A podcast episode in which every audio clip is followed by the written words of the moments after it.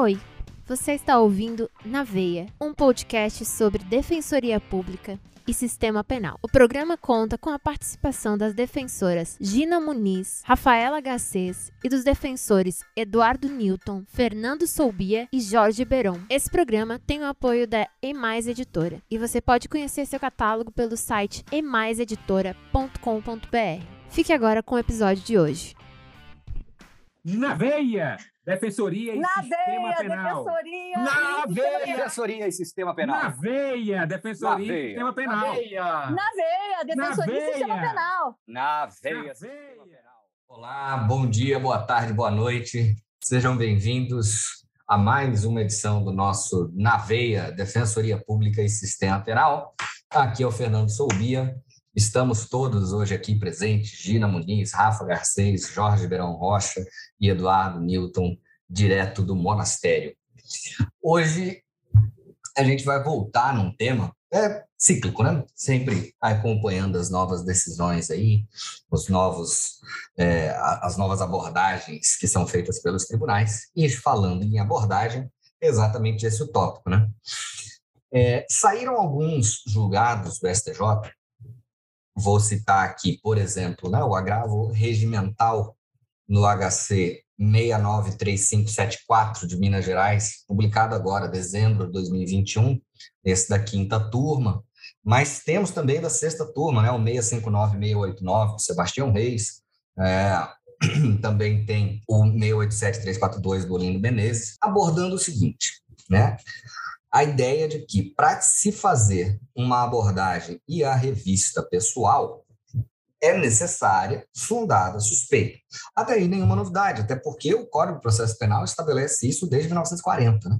41. Só que isso é largamente ignorado. A gente sabe que, na prática, isso é largamente ignorado, ou pelo menos essa fundada suspeita é tratada de uma forma profundamente leviana, com perdão do paradoxo, né? O que acaba gerando, como a própria Corte Interamericana de Direitos Humanos já decidiu, acaba possibilitando é, que critérios fundados em preconceitos raciais e sociais acabem prevalecendo no momento da abordagem. Né?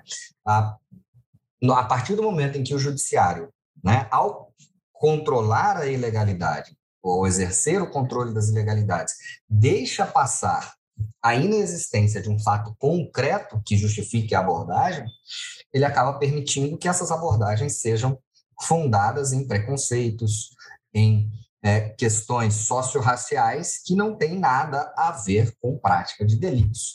E o STJ tem agora, então, adotado esta linha jurisprudencial de que fundada suspeita é, exige um elemento concreto. Está seguindo aqui um, um- caminho semelhante ao que eles fizeram com as entradas em domicílio. Né? Primeiro, delimita aquele, aquela moldura geral, falando, olha, tem que ter um elemento prévio, tem que ter uma justificativa concreta, e aí depois passa casuisticamente a abordar alguns pontos. Né? Nestes julgados que eu falei, né, especificamente né, no, no HC 693574, o que foi decidido é que o mero nervosismo da pessoa ao encontrar a polícia não justifica essa abordagem, o que é interessante, porque o tirocínio né, vai denotar aí, qual- qualquer policial com que você conversa vai falar, ah, não, o sujeito evitou olhar para mim. Eu já ouvi os dois, por sinal, né? Perguntando para o policial, ah, o que, que justificou a abordagem? Ah, não, ele passou na minha frente e fez muita força para não olhar para mim.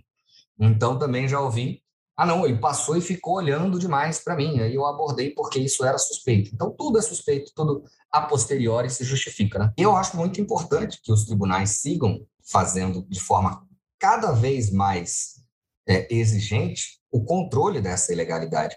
Porque aqui no Brasil mesmo a gente tem, já começou a ter, né, pelo menos, é, dados concretos de como a ausência desse controle permite abordagens baseadas num racismo estrutural, num preconceito socio-racial no Brasil, né? Aqui, gente, só para citar antes de passar a bola aqui, tem uma pesquisa muito legal é, promovida pelo Centro de Estudos de Segurança e Cidadania, pesquisa chamada Elemento Suspeito, muito legal, que levantou esses dados, é, mostrando que, mais de 63% das pessoas abordadas pela polícia no Rio de Janeiro na cidade do Rio de Janeiro, eram negras.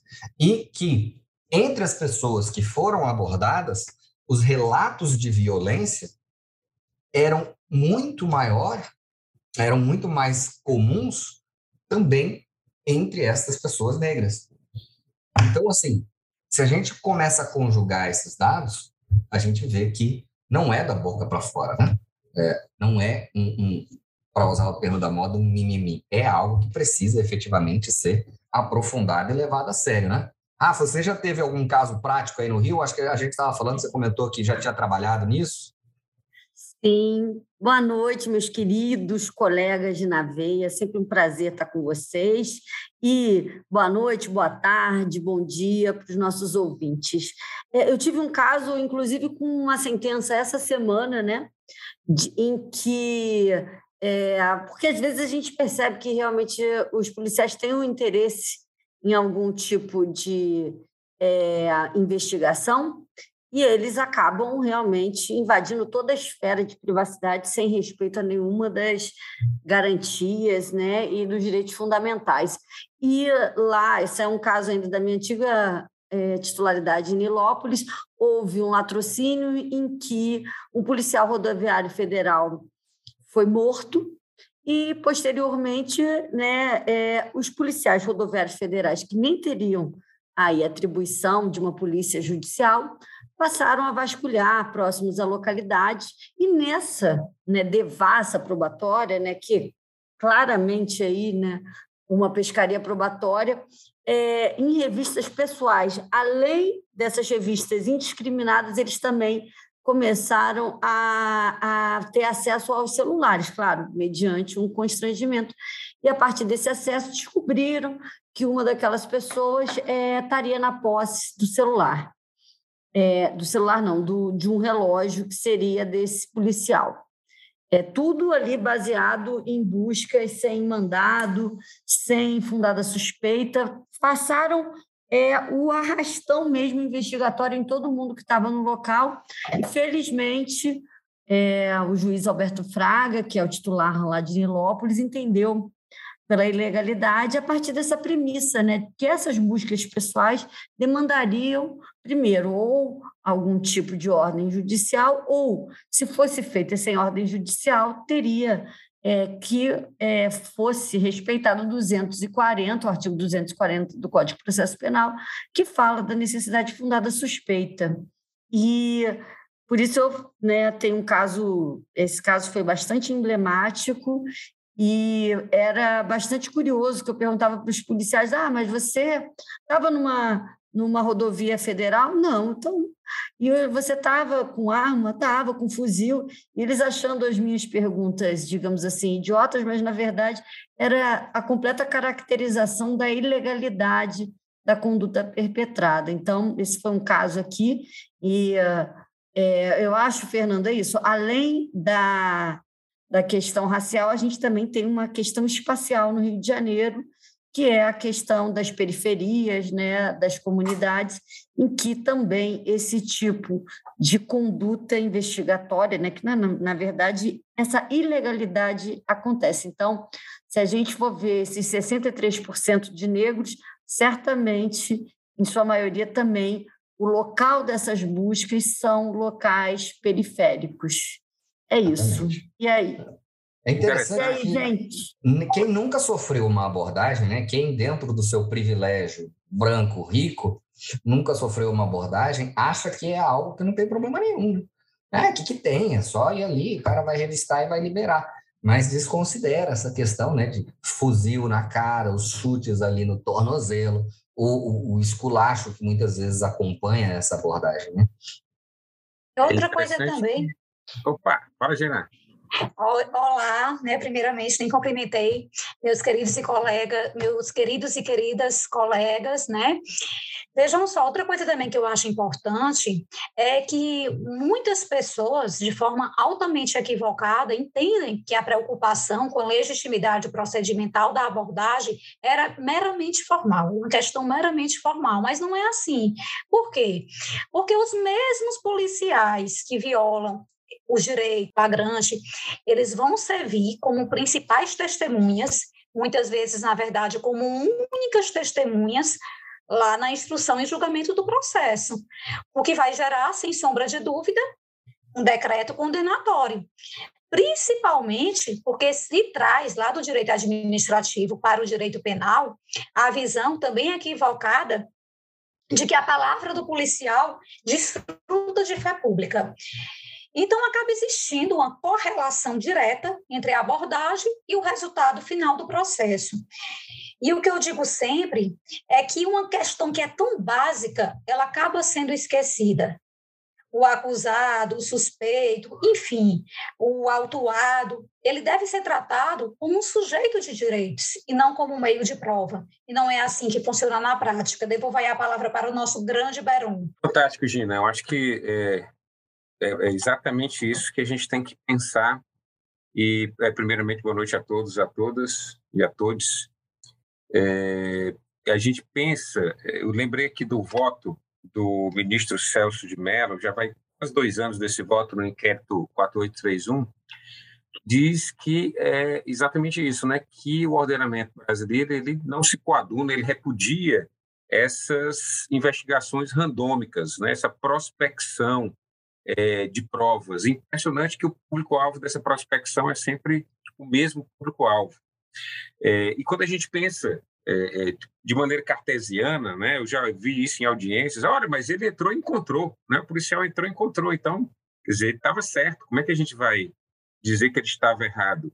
Né? É, é, é, e alguns policiais que se perguntavam por que, que ele agia assim, disse, não, era, foi intuição, foi o, eu percebi de alguma maneira, é, a intuição do policial.